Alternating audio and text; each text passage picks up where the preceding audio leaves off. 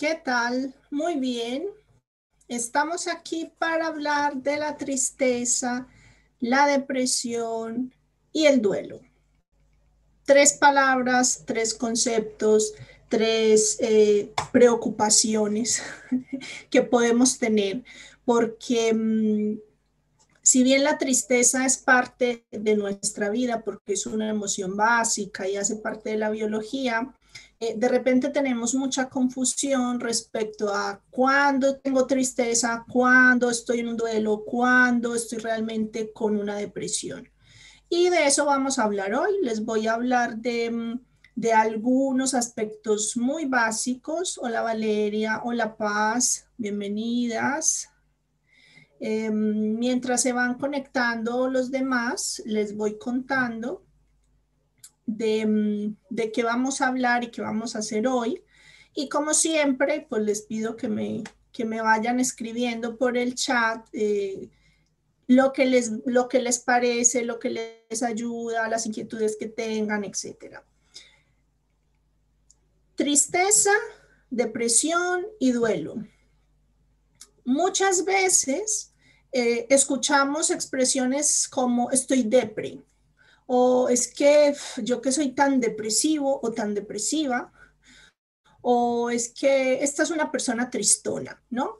Lo utilizamos como, como, como parte de la cotidianidad del lenguaje, pero de repente no tenemos muy claro qué es cada uno. Entonces, vamos a hacer un repaso general, no es en ningún momento un, una, una eh, o sea, no, no vamos a hacer nada súper profundo porque de cada una de estas, de estas distinciones, de estas condiciones, pues podríamos hacer un seminario. Entonces, en esta media horita vamos a hablar en términos generales de, de, cada uno de estos, pero sobre todo vamos a ver qué puedes hacer en caso de que estés en, cada, en, en, uno u otro y eh, algunos eh, aspectos que te pueden ayudar a diferenciar cuando tienes una depresión de cuando simplemente tienes tristeza o cuando estás atravesando un duelo. Primero, y lo he dicho en otras ocasiones. Hola Enrique, hola Natalia, hola Pilar, bienvenidos. Eh, si es la primera vez que están por aquí en uno de mis directos, em, yo siempre les insisto en que interactuemos, en que me hagan preguntas, en que me cuenten cómo les parece lo que van escuchando, pero más allá de opinar de me gusta, no me gusta, está bien o está mal, pues cada uno tiene su opinión y es válida. Eh, me importa mucho qué, qué te provoca, qué te sucede con lo que escuchas, de que te das cuenta, si te das cuenta de algo. Así que genial todas las aportaciones que puedan hacer, porque al final esto es una conversación, o sea, estamos aquí juntos y conversamos y vamos aprendiendo em, en compañía, porque desde luego yo no me las sé todas, ni tengo la verdad absoluta, ni eh, soy la única que tiene un criterio o una opinión sobre estos temas de hecho, mis opiniones son construidas a partir de lo que leo, de mi experiencia, de la consulta, etcétera. Entonces, podemos seguir aprendiendo y podemos seguir en este, eh, interactuando y compartiendo. Hola Pilar, Monse. Primero, tristeza. Si me has escuchado en otras ocasiones, sabrás que hago énfasis en la función biológica de las emociones básicas. Las emociones básicas tienen una función y esa función está habitualmente relacionada con una necesidad esencial. En el caso de la tristeza, esta aparece siempre que hay una pérdida. ¿Por qué? Porque en las pérdidas nuestra vida cambia. Y como nuestra vida cambia al momento de esa pérdida, sea la pérdida de un empleo, sea la pérdida de un objeto que es muy querido para nosotros, sea la pérdida de un ser querido, sea la pérdida de un puesto de trabajo, sea la pérdida de un estilo de vida, de lo que sea, tenemos una experiencia de tener que soltar algo que no queríamos soltar o algo que hacía parte de nuestra existencia y en esa medida nuestra vida cambia. muy pequeñito si la pérdida es pequeña o cambia radicalmente si la pérdida es muy grande. Y en consecuencia, la necesidad que hay detrás de toda pérdida es la de reflexión, es la de parar y reflexionar para reestructurar mi vida a partir de esa pérdida. ¿Cómo va a ser mi vida sin ese ser querido? ¿Cómo va a ser mi vida sin ese puesto de trabajo? ¿Cómo va a ser mi vida sin ese estilo de vida? Si no nos paramos y reflexionamos, esa tristeza nos va a acompañar durante mucho más tiempo por un lado. Y por otro lado, les he dicho, o sea, lo primero que les, en lo que les he insistido es en la función biológica, en la función que viene a cumplir la emoción. Toda emoción tiene una función y si no satisface esa función, si no eh, satisface la necesidad que activa esa emoción, entonces pues nunca va a desaparecer. ¿Por qué? Porque la emoción va a seguir latente, pendiente. Y lo segundo es que Estoy mirando por aquí en YouTube, a ver quiénes están. Bienvenidos también. Qué rico que nos acompañan. Y lo segundo es em, que la emoción debe ponerse en el cuerpo. Las emociones no se piensan, no se analizan, no se controlan, se experimentan. Podemos modular su experimentación, podemos modular su expresión, pero no podemos evitarla.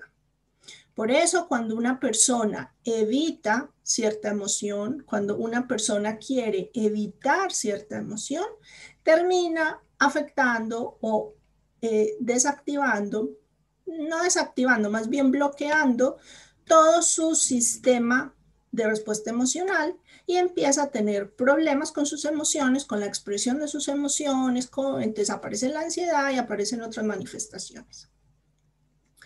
Entonces, bien, la tristeza tiene una función biológica y tiene que pasar por el cuerpo.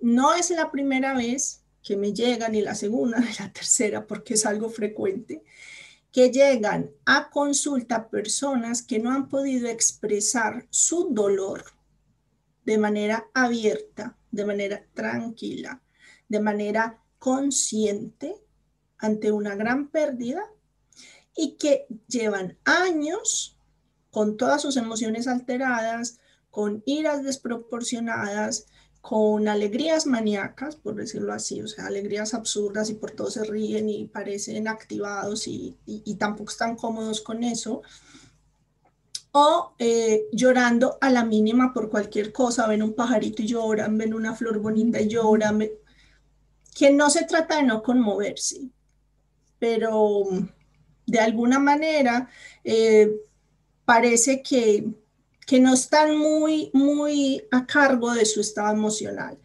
¿Por qué? Porque no han podido pasar esa emoción por el cuerpo. Cuando la tristeza no pasa por el cuerpo, cuando es medicada, cuando es eh, reprimida, cuando no es aceptada o no es bien vista por otros, entonces se congela. ¿Cuál es la diferencia de la tristeza y la depresión. Una de las grandes diferencias es el tiempo, porque la tristeza suele ser puntual como emoción básica que hemos visto en los otros directos, que las emociones básicas están en el presente, son en el momento, determinadas, detonadas, activadas por una situación, por algo que está sucediendo fuera o algo que tú imaginas que está sucediendo fuera en ese instante, no qué va a suceder al futuro, eso es un estado de ánimo, sino que está sucediendo en el momento. Mientras que la depresión aparece cuando esa tristeza se congela, no se expresa, no se pasa por el cuerpo y no puede cumplir su función biológica. Entonces, ahí es cuando nos aparecen criterios como eh, mm, eh, llevar mínimo tres meses en un estado eh, depresivo, de llanto, em, sin ganas, sin querer levantarse, etc. Porque no vale decir que un día estabas muy bien y al otro día te despertaste con una depresión. Así no funciona. Es probable que te hayas despertado tuviste una llamada, tuviste una situación puntual que te desencadenó una tristeza. Sí, y si esa tristeza, de nuevo, no la pones en el cuerpo y no puedes cumplirla, no le permites que cumpla su función, con el tiempo se puede convertir en una depresión. No es una condición, pero se puede convertir en una depresión. Habitualmente la depresión está asociada, hay, distintos tipos de depresiones, o sea, hay Em, hay, hay, personas que, se les desencadena una depresión por la falta de luz. Entonces, por eso en los países en los que hay menos luz solar hay mayor incidencia de depresión, eso también es cierto. Y por eso los países tropicales pues suelen tener menos incidencia de este tipo de afecciones. También hay factores eh, genéticos que si después miramos desde la eh, desde el transgeneracional, pues tienen una explicación, ¿no? Pero no vamos a profundizar en esto hoy, en otro momento lo podremos hacer. Entonces, desde la psicología y desde la psiquiatría, pues lo explican como un factor genético. Y también puede estar desencadenada la depresión por una situación puntual que tú experimentas, que no pudiste gestionar, que no pudiste resolver y que al final, pues, te, eh, desencadena esa, esa depresión. ¿Y qué pinta el duelo en todo esto?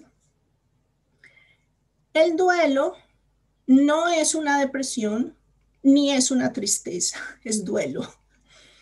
Me voy a explicar mejor. Pero por ahora me gustaría que me digan qué les va pasando, ¿Qué les provoca esto que les estoy diciendo? ¿Conocían esas diferencias? ¿Son conscientes de esas diferencias?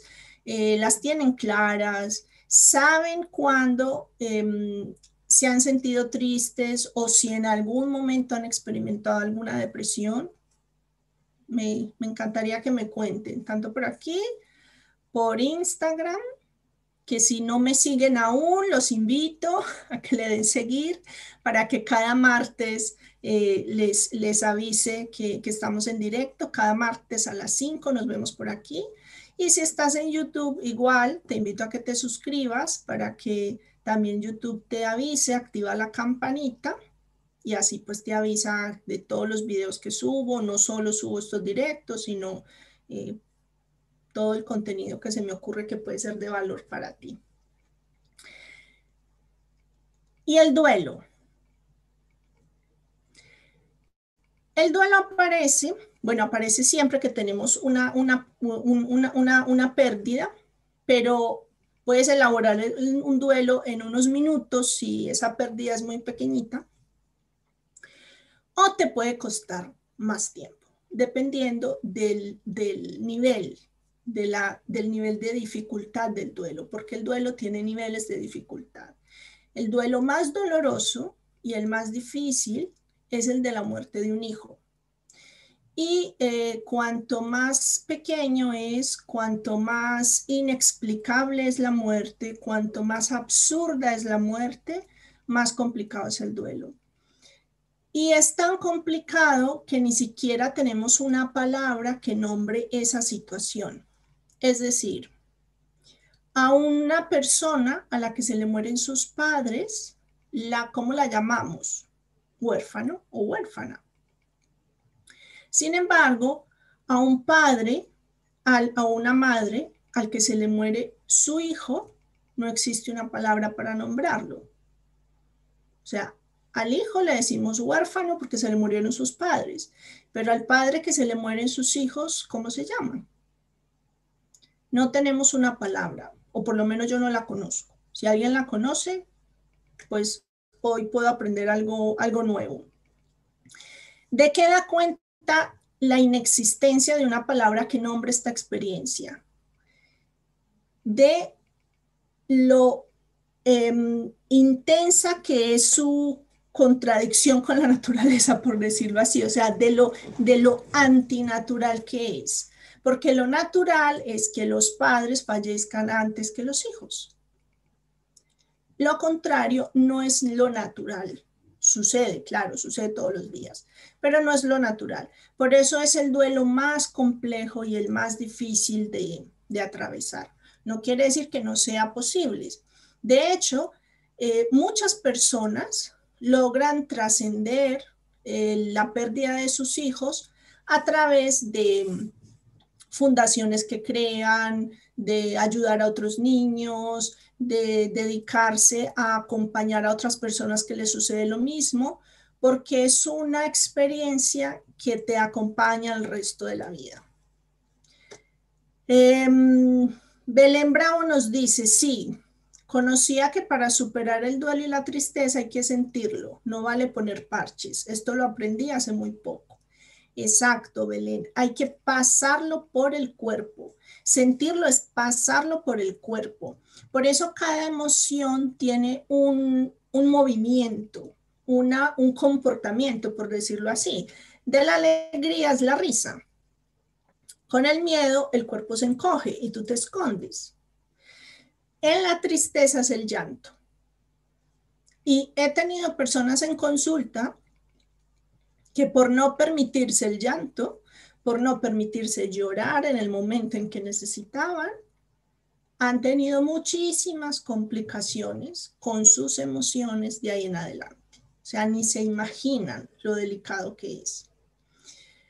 Perdí a mi amada abuela, nos dice Johnny, en abril unos días antes de su cumpleaños. Me duele, entre otras cosas, que la líder de la familia estuvo obligada a estar sola en un hospital en su muerte debido al COVID. Me parece tan horriblemente injusto que se haya ido así y me duele mucho. Claro, Johnny, lo siento, lo siento mucho, no, no sabía, Johnny, querido amigo eres mi amigo, te conozco de hace tiempo. No sabía que tu abuela se había muerto. Y claro que es muy doloroso, porque parte del, dolor que experimentamos en las separaciones y en las partidas es la imposibilidad de cerrar ese ciclo, esa, esa experiencia con esa persona. Esa es la importancia de las despedidas. ¿Por qué las, las despedidas son esenciales a la hora de elaborar los duelos?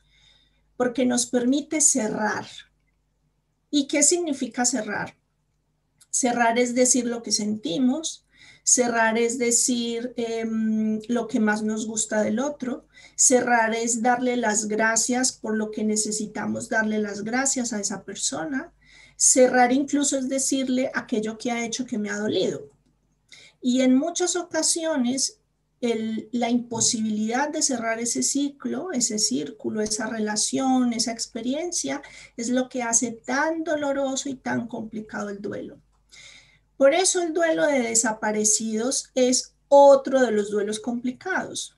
Y por eso el ver el cuerpo de quien ha fallecido o poder ver eso que nos han dicho que ha sucedido nos ayuda a elaborar la experiencia, porque cuando no vemos el cuerpo, no podemos cerrar. Y mientras no podamos cerrar la experiencia, va a ser muy difícil para nuestro psiquismo. No quiere decir que no sea posible. Por eso la psicología y en la psicoterapia, pues se, se, ofrecen estrategias, herramientas, acciones, actividades, espacios que permiten ir reelaborando la experiencia, resignificando la experiencia, de manera que si bien no puedes cambiar lo que pasó, en psicoterapia te ayudamos a que cambies lo que tú interpretas sobre eso que pasó. Porque lo que interpretas sobre tu experiencia, cómo vives tu experiencia, cómo has significado, cómo le has dado sentido a tu experiencia, es lo que hace que tengas o no conflictos, no la experiencia. Por eso encontramos personas que han fallecido sus padres a temprana edad o que han tenido unas rupturas dramáticas que lo elaboran y avanzan y encontramos otras personas que están bloqueadas y que no pueden seguir de ahí. Hola Julio, te conectas por, por YouTube, bienvenido. Natalia nos dice, de adolescente pasé una depresión con bulimia leve. Me costó mucho tiempo salir y a veces siento que no la superé del todo, que está ahí acechando. Pues eh, Natalia, como decía al principio, no sé si, si estuviste al principio, em, todas estas experiencias intensas que, aparecen en nuestra vida tienen que ver con necesidades no resueltas.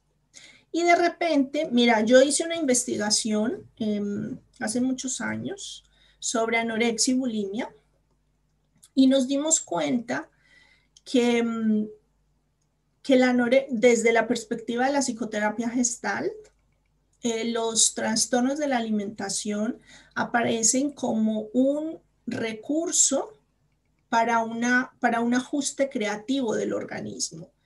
Eso no significa que sea bueno, porque no se trata de que sea bueno o malo. Se trata de que el síntoma, en este caso la anorexia, la bulimia, la ansiedad, el TOC, aparecen como ajustes creativos, es decir, es lo mejor que el organismo puede hacer ante la situación que ese organismo, es decir, que ese ser humano está experimentando. Y ya que no encuentra otra salida, ya que no encuentra otra posibilidad, ya que no tiene como más asumir esa situación que está experimentando, recurre a este tipo de síntomas. Cuando desaparece la necesidad o desaparece el conflicto, desaparece el síntoma. De repente, Natalia, lo que, te pasa a ti con esa sensación de que esté ahí acechando es que ese síntoma se ha convertido en un sistema de alarma que tu organismo ha generado para avisarte de que algo no va bien. Y probablemente me puedo equivocar, esa sensación de que te acecha aparece cuando no te sientes plenamente. O sea, cuando no te sientes bien, cuando no te sientes en plenitud, cuando hay algo que ves que, mm, que no marcha del todo bien. Ahí es cuando esa sensación aparece. Porque en, en mi blog tengo varias entradas al respecto y un día podemos hablar sobre esto. Los síntomas no hay que buscar eliminarlos. Con los síntomas no hay que pelearse. A los síntomas no hay que sacarlos de la vida, que es lo que siempre queremos hacer. Síntomas, ansiedad, angustia, eh, fobias, TOC, etc. Muchas terapias incluso se enfocan en eliminar los síntomas y realmente lo que necesitamos hacer es acercarnos a ellos, comprenderlos, darles voz y evidenciar la, eh, o sea, la maravillosa inteligencia que hay detrás de un síntoma que aparece como un recurso, como un amigo, cuando nosotros necesitamos darnos cuenta de que algo no va bien. Y como no tenemos la capacidad de conectarnos plenamente con nosotros mismos y con nuestro cuerpo para dar, para, para ser conscientes de qué es lo que no va bien, entonces aparece el síntoma para llamarnos la atención. Es un muy sofisticado mecanismo de alerta. Así que explóralo por ahí y de repente a los demás, a medida que me han ido escuchando, pues también les, les ayuda. Belén nos dice, desde niños escuchamos la frase, no llores que es una vergüenza, por ejemplo. O si lloras te pego, eh, ¿Estás llorando? Pues ahora te voy a dar para que tengas motivos para llorar. Efectivamente, Belén, como tú dices, entonces al final aprendes que no está bien expresar la emoción, que no está bien llorar, que es de débiles, que es una vergüenza, que no es para tanto, que siempre eres el llorón. Y esto nos va bloqueando y nos va limitando nuestra capacidad de expresión. Y necesitamos expresarlo, sin más. Para algo tenemos lágrimas, para algo tenemos esa función. O sea, si, si fuese inútil, eh, innecesario o vergonzoso, no existiría nuestro cuerpo. Nuestro cuerpo es perfecto, es maravilloso y la naturaleza no se equivoca ni pone nada de más o de menos. Tenemos exactamente lo que necesitamos. Ahora bien, Eh, J. César se nos dice, me da miedo a contactar. A contactar con la emoción, mm, imagino que quieres decir.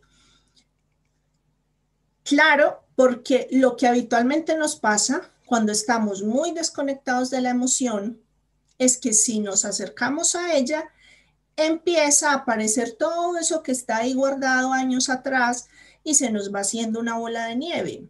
O nos parece que es una bola de nieve que nos puede aplastar. Sin embargo, esto es como cuando hay poca luz y aparece por ahí una pequeña luz que empieza a, alumbrar y lo que vemos es unas sombras gigantes y unos fantasmas gigantes.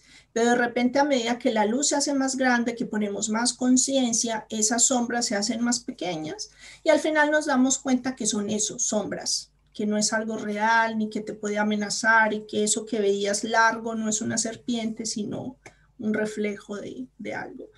Entonces, es normal que tengan miedo a conectarse con la emoción porque llevamos toda la vida evitándolas. Y nos han dicho que no lloremos, que no nos riamos tan duro, que no tengamos miedo, que no... Y son básicas nuestras emociones. Entonces, estábamos con el duelo. Yo he observado y lo he dicho en otros momentos y en otros espacios, que muchas personas tienen duelos congelados. El proceso del duelo, el duelo tiene unas etapas que nos lleva desde ese momento de la pérdida al momento de la elaboración, en el que puedo volver a vivir, puedo volver a experimentar mi vida desde otro lugar, habiendo integrado esa pérdida. ¿Qué, qué vamos a hacer entonces? En ese recorrido va a aparecer la ira, que es una de las fases del duelo, va a aparecer la tristeza, el dolor, que es otra de las fases del duelo. Y si no nos las permitimos, si no pueden pasar por el cuerpo, porque estamos medicados, esos duelos se hacen crónicos. Y cada que esa persona que está en duelo y que está medicada desde el momento uno del duelo, de la pérdida, cada que esa persona empieza, le empiezan a retirar la medicación porque ya van dos años, tres años, porque parece que va mejor. Cuando empiezan a retirar la medicación, empiezan a aparecer las emociones que en el momento uno debieron pasar por el cuerpo. ¿Y qué pasa? En ese momento hay un bajón, o un aparente bajón. Realmente lo que pasa es que la emoción está aflorando, pero se interpreta como un bajón. Entonces, de nuevo, se medica. Y pueden pasar 20 o 30 años en este círculo vicioso, del que cuesta salir muchísimo cuando ya llevas muchos años en este círculo vicioso, pues porque también está la química de por medio. Así que el duelo lo único que tenemos que hacer con el duelo y con el dolor es atravesarlo. No tenemos otra opción. No hay atajos, lo siento mucho. Ahora bien, no quiere decir que no en momentos puntuales o en determinados casos que no se pueda recurrir a la medicación. Pero habría que ver en qué cantidad, por cuánto tiempo y qué tipo de medicación. Porque está bien tener una medicación que te ayude a tolerar el dolor e ir avanzando en la integración de ese dolor o de esa experiencia en tu vida. Ahí no habría ningún problema. Pero si la medicación que te da el psiquiatra no se acompaña con psicoterapia, va a ser poco probable que hagas una elaboración de esa situación. Y yo aquí tengo una opinión personal que me voy a arriesgar a ponerla en público. Y es que eh, conozco muy pocos médicos de cabecera suficientemente entrenados para hacer tratamientos psiquiátricos a largo plazo. Y lo que habitualmente la gente hace es que recurre al médico de cabecera sin ir al psiquiatra sí, los médicos de cabecera tienen un entrenamiento básico en psiquiatría, como yo tengo un entrenamiento en farmacología como psicóloga, pero yo no puedo medicar a las personas. Yo tengo ese entrenamiento en farmacología porque yo tengo que saber qué está tomando la persona, tengo que conocer cómo funciona esa medicación, tengo que saber qué efectos puede provocar en la persona esa medicación. Ningún psicólogo que yo sepa, por lo menos en, España, tiene la potestad de medicar y en Colombia tampoco, a no ser que sea médico y que sea psiquiatra. Así que y, en parte es responsabilidad de nosotros como pacientes, no de los médicos porque nosotros como pacientes llegamos al médico y le decimos, quíteme esta angustia, quíteme esta depresión, quíteme esta ansiedad, necesito dormir, deme algo ya que me lo quite ya. Y esperamos que ellos nos resuelvan y hagan magia con la pastillita que nos dan. Y ante esa demanda y esa presión, pues ellos te lo dan. Ahora bien, si tú no haces tu parte, pues ellos tampoco pueden hacer mucho más que seguir dándote la pastilla. También conozco algunos médicos que se ocupan de decirle a la persona, vaya al psicólogo, lo remito al psiquiatra, tómese esto de manera temporal para que pueda ir tolerando esta situación, pero necesita hacer algo al respecto. También los hay porque pues eh, reconocen Em, reconocen sus propias limitaciones, así como yo reconozco mis limitaciones en muchos eh, aspectos de la psicología, porque cada uno se especializa en algo, ¿no?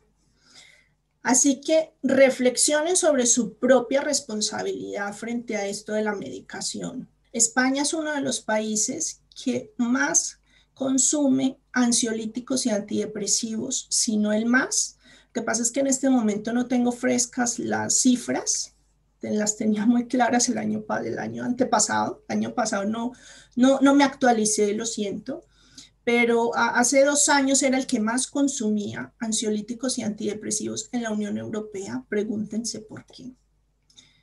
Yo observo que todavía hay mucho tabú con esto de ir al psicólogo, cosa que me, me sorprendió bastante. Yo me imaginaba que, antes de llegar aquí que iba a ser todo lo contrario, o sea, que la gente iba a ver el psicólogo como, como cuando vas cada seis meses al dentista a revisarte los dientes, pero, pero no. Todavía nos queda mucho por, em, por aprender con respecto al cuidado preventivo en nuestra salud mental. Muy bien, ¿qué puedes hacer? Si estás en, esto, en la tristeza, si tienes una pérdida, si estás atravesando un duelo. Más adelante vamos a hacer un directo exclusivamente de duelo para que veamos las fases y cómo se comporta. El duelo no es lineal, las fases no son lineales. Los seres humanos no somos lineales, entonces todo lo que nos explican por fases, pues es, es para que lo comprendamos pero podemos pasar de la negación a la aceptación y dos días después estar de nuevo en ira. O sea, vamos fluyendo. Por eso, un duelo tarda entre seis meses y dos años para elaborarse completamente. A partir de dos años, empieza a ser un duelo problemático. O sea, que si llevas entre seis meses y dos años entre que has perdido una desde que has perdido una persona, has perdido un trabajo que era muy importante para ti, una relación que era muy importante para ti, tu estilo de vida, pues estás dentro de lo normal. ¿Y qué significa dentro de lo normal? Que tengas días en los que llores, que tengas días en los que eches más de menos esa persona o esa situación, que tengas días en que no quieras hacer muchas cosas, pero que esos días en que no te quieres levantar de cama no son más de tres meses seguidos. Em, Belén nos dice, eh, decir que vas al psicólogo es como un tabú que se sepa sobre tus emociones. Totalmente, o sea, es como si te desnudaras delante de la gente. Y parece, muchas personas tienen temor de, que van a pensar que estoy loco, que qué me pasa, que no soy capaz de resolver mis problemas, que no soy suficientemente adulto para resolver mis problemas solo. Pero es que nadie hace nada realmente solo. O sea, todos necesitamos de alguien más para distintas cosas. O sea, hoy necesitamos de un montón de personas en este instante para poder estar en esta conversación. Nunca hacemos nada solos. Y al final es porque tenemos esa visión de la psicología desde la enfermedad, no desde la salud y desde el cuidado, que es desde donde eh, trabaja la psicología humanista. Valeria nos dice, claro, Natalia decía que la psiquiatría daría para muchos debates, estamos completamente de acuerdo, porque conozco y trabajo aquí con psiquiatras maravillosos que hacen psicoterapia también, que se han preocupado por hacer psicoterapia, que son muy abiertos. O sea, yo desde que llegué aquí he buscado trabajar en conjunto con los psiquiatras porque hay personas que están, cuando están medicadas, siempre les, les propongo o les pido permiso para hablar con su psiquiatra, etcétera. Y muchos psiquiatras no han aceptado hablar conmigo. Me dicen que no tienen nada que hablar, que haga yo mi trabajo y que ellos harán el suyo. Y me he encontrado psiquiatras abiertos, muy inteligentes, muy estudiosos, eh, con, o sea, que están disponibles para ayudarle a esa persona, porque al final no es que yo le voy a pedir cuentas de lo que hace él, ni que le tengo que dar cuentas de lo que hago yo, sino que compartimos puntos de vista y yo puedo apoyar lo que él está trabajando y él apoya lo que yo estoy haciendo o ella eh, si conversamos. Y al final, quien gana es el paciente. Nosotros estamos en segundo plano. Nuestros egos, nuestra imagen está en segundo plano. Lo central es la persona y que esa persona pueda avanzar más. De hecho, estuve trabajando con una persona que traía un diagnóstico psiquiátrico ratificado como por cinco psiquiatras que ella había visitado, porque además ella eso era parte de su imagen. Es que yo tengo un problema psiquiátrico, yo no puedo hacer nada con esto, etcétera. Pero cuando yo la vi y las dos o tres interacciones que tuve con esta persona, ese, ese, ese diagnóstico sí era muy orientado a lo que decía, pero no a lo que hacía, no a cómo se comportaba. Y con la, con la última psiquiatra con la, que, con la que ella estaba trabajando, fue una de estas personas que quiso que trabajáramos juntas. Yo la llamé y le dije, mira, a mí no, me parece este diagnóstico por esto, esto, esto, esto, fui súper descriptiva. Ella, como recién la estaba empezando a conocer, me dijo, bueno, exploremos por ahí y efectivamente, o sea, cambiamos totalmente el enfoque, ella le cambió el tratamiento y el resultado fue completamente distinto. ¿Pero por qué? Porque pudimos hablar. Si no, no nos habríamos podido poner de acuerdo.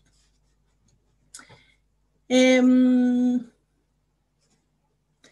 Valeria decía, debido al tabú que aún existe, hoy en día son cada vez más los jóvenes que necesitan ir, claro, al psicólogo, pero no lo hacen por esto mismo. Sí, por eso, miren, por eso, por ejemplo, este espacio. Este es un espacio en el que las, las personas que me escuchen se pueden, pueden reflexionar respecto a lo que yo les cuento, cómo se los cuento, y se pueden ver identificados con algunas cosas que les suceden y normalizarlo. Entonces, en ese sentido, espacios como este y de muchos profesionales que como yo hacemos lo mismo, de comunicar, contar, compartir, pues ayuda a que se, se normalice la psicología y sobre todo la psicología clínica. Muy bien, entonces, ¿qué podemos hacer? Si un día estamos así tristes o si tenemos una emoción por ahí como que se nos enreda, que se nos complica. Primero, lo repito siempre y no lo voy a dejar de repetir, experimentar la emoción, sentir la emoción. Si tengo ira, siento la ira y me permito la ira. Esto no es una apología a la violencia. Si no sabes cómo hacerlo, en mi blog tengo varias entradas porque la ira es una de las emociones que más me gustan a mí. Es una de las más rechazadas por todos porque siempre nos han dicho que si pegamos somos niños malos, que si gritamos somos no sé cuánto. Y no se trata de ir a pegarle a todo el que nos encontremos por delante, ni mucho menos. Verán que de lo que se trata es de sentir desde las entrañas, desde las vísceras, desde dentro, que tenemos el poder de autoafirmarnos y de poner, poner límite a los otros. Si no sentimos ese poder, habitualmente somos sometidos y somos maltratados por otros. Nos hacen bullying, nos hacen moving, nos persiguen, se burlan de nosotros y no sabemos qué hacer al respecto. Y por otro lado, toda esa contención de la ira se expresa como violencia, porque cuando la ira no se puede expresar de manera apropiada y en el momento en que se requiere, se convierte en violencia. De eso vamos a hablar más adelante, porque vamos a ir tomando emoción por emoción, pero la ira es esencial y en general la gente tiene muchísimos problemas con su ira, con gestionar su ira, con sentir su ira, con permitirse la ira. Yo era una de esas y aprendí. Por eso me gusta tanto, porque sé lo que se siente después cuando puedes conectarte con esa fuerza tan potente y tan bonita que es la ira, no la violencia. Son dos cosas distintas. Eh, Eli, bienvenida. La ira te supera. Bueno, tienes ahí un espacio, una posibilidad de aprendizaje para que puedas irte eh, amigando a ella. Otro, otro aspecto importante cuando estamos en una, en una emoción intensa y cuando estamos con la tristeza es observar qué fue lo que perdimos, qué es lo que necesitamos reordenar, resignificar y tomar decisiones. Es muy importante. No tomar decisiones a la primera, en el primer impulso, cuando no queremos saber nada de nadie. Después de esa reflexión a la que nos trae la emoción de la tristeza, es necesario tomar decisiones, porque si nos quedamos exclusivamente en la reflexión, la ira no pasa, perdón, la tristeza no pasa. Necesitamos pasar a la acción. Después de la reflexión, necesitamos tomar decisiones. Cuando estamos en tristeza, también es muy importante tener gestos de cortesía con nosotros mismos, cuidarnos, darnos cariñito, querernos, ser amables. Y ser amables puede pasar por ducharnos todos los días, porque hay personas que cuando están muy tristes o cuando están entrando en una depresión se abandonan totalmente. Entonces, ténganlo como, como un gesto de amor, de cortesía, cuidarse y hagan el esfuerzo, porque claro, querer no quieren, no tienen ganas, pero si ya se han permitido la emoción, porque no se trata de cuídese, quiérase, pero siga con la emoción contenida, no, permítase la emoción, haga la reflexión que corresponde, tome decisiones y empiece a cuidarse, empiece a quererse, más que quererse, eso es muy fácil decirlo. O sea, empiece a tener gestos de cortesía, empiece a tomar acciones de autocuidado, pero van en ese orden. No vale eh, gestos de autocuidado, pero no me he permitido la emoción. Eso dura dos días. Entonces al tercer día ya estás de nuevo mal, entonces ya ves que no sirve de nada levantarse todos los días y que no quieres hacer nada, entonces se vuelve un círculo vicioso. Otro aspecto importante que te puede ayudar con la tristeza es la alimentación. Es muy importante cuidar la alimentación. La alimentación afecta energéticamente a nuestro cuerpo y afecta nuestras emociones. En esto la medicina china es gran maestra y tiene milenios de experiencia y podemos aprender muchísimo. Cuando estamos tristes, nuestro, todo nuestro sistema está reducido a su mínima expresión, por decirlo, hay un déficit de, de, energía, porque lo que se busca es que reflexionemos. Entonces, si estamos súper energizados, no vamos a reflexionar, vamos a estar por ahí activos haciendo mil cosas y lo que necesitamos es pausa. Por eso el nivel de energía también baja. Para compensar ese nivel de energía bajo, es muy importante es necesario que consumamos alimentos que eleven la energía vital. El arroz rojo, por ejemplo, eleva la energía vital. Los algunos alimentos cálidos elevan la energía vital. No les voy a hacer ahora un, una receta porque tampoco se trata de eso y porque eh, habría que mirar la condición de cada persona, el nivel de energía de cada persona, pero se pueden preocupar de buscar porque en internet pueden encontrar y si no, pues eh, consulten con un, con un médico que haya estudiado medicina tradicional china de cómo pueden ajustar su alimentación para que eleve su energía vital. De hecho, en invierno deberíamos comer diferente que en verano, precisamente para cuidar la energía vital, para sentir menos frío y en verano para sentirnos más frescos con menos calor. Y en definitiva, antes de irme y para que mm, vamos cerrando, eh, cuéntenme qué les va pasando, de qué se dieron cuenta escuchándome, qué se llevan, qué les gustó de esto que escucharon.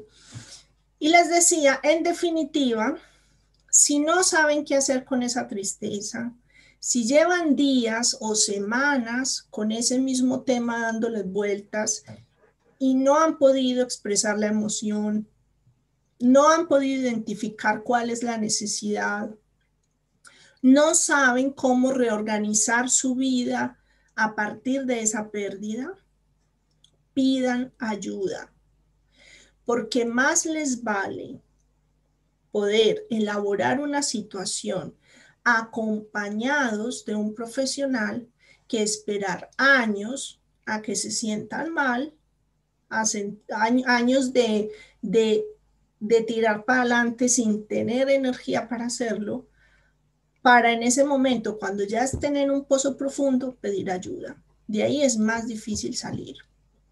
No hace mucho una persona me consultó porque a, uno de sus padres le diagnosticaron una enfermedad grave.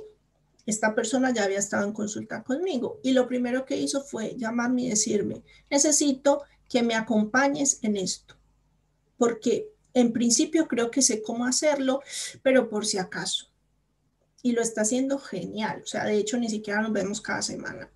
¿Por qué? Porque tiene algunas estrategias, algunas pautas, algunas que ya se puede hacer cargo, pero hay unos puntos ciegos en los que si está sola esa persona, probablemente se habría quedado enredada.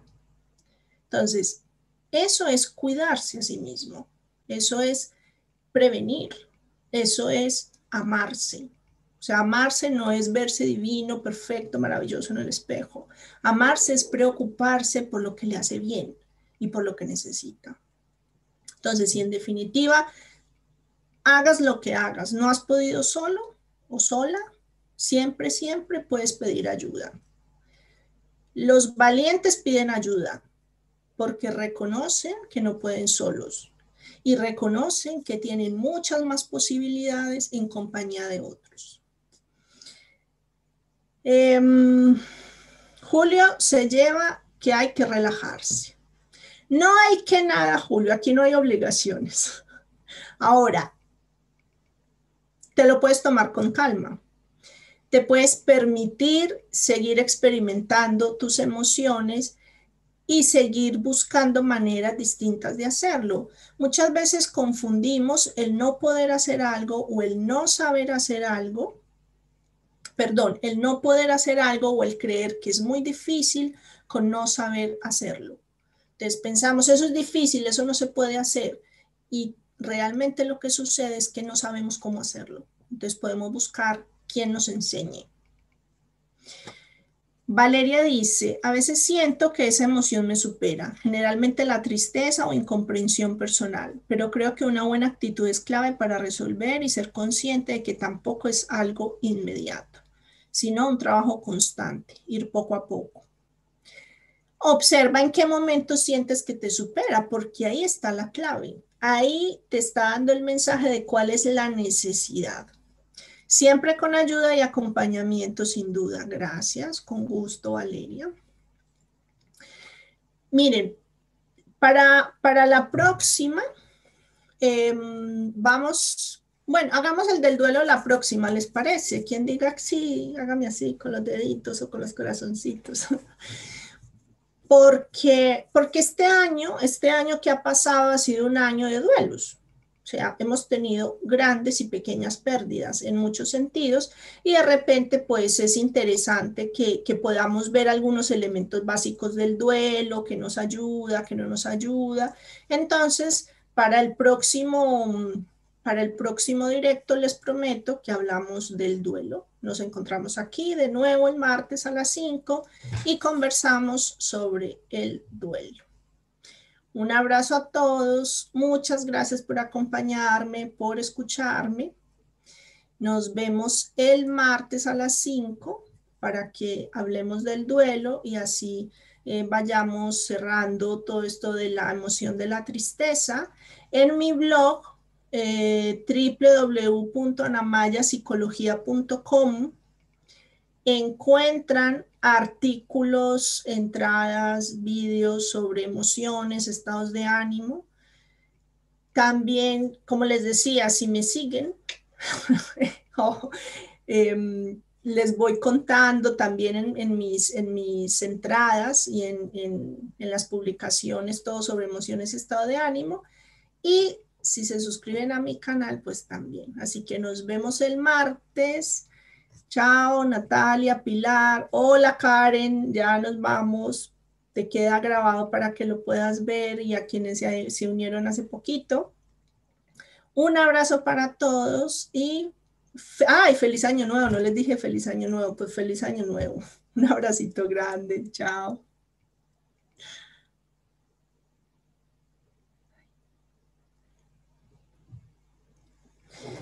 Muy bien. Y por aquí también un abrazo muy grande. Bye.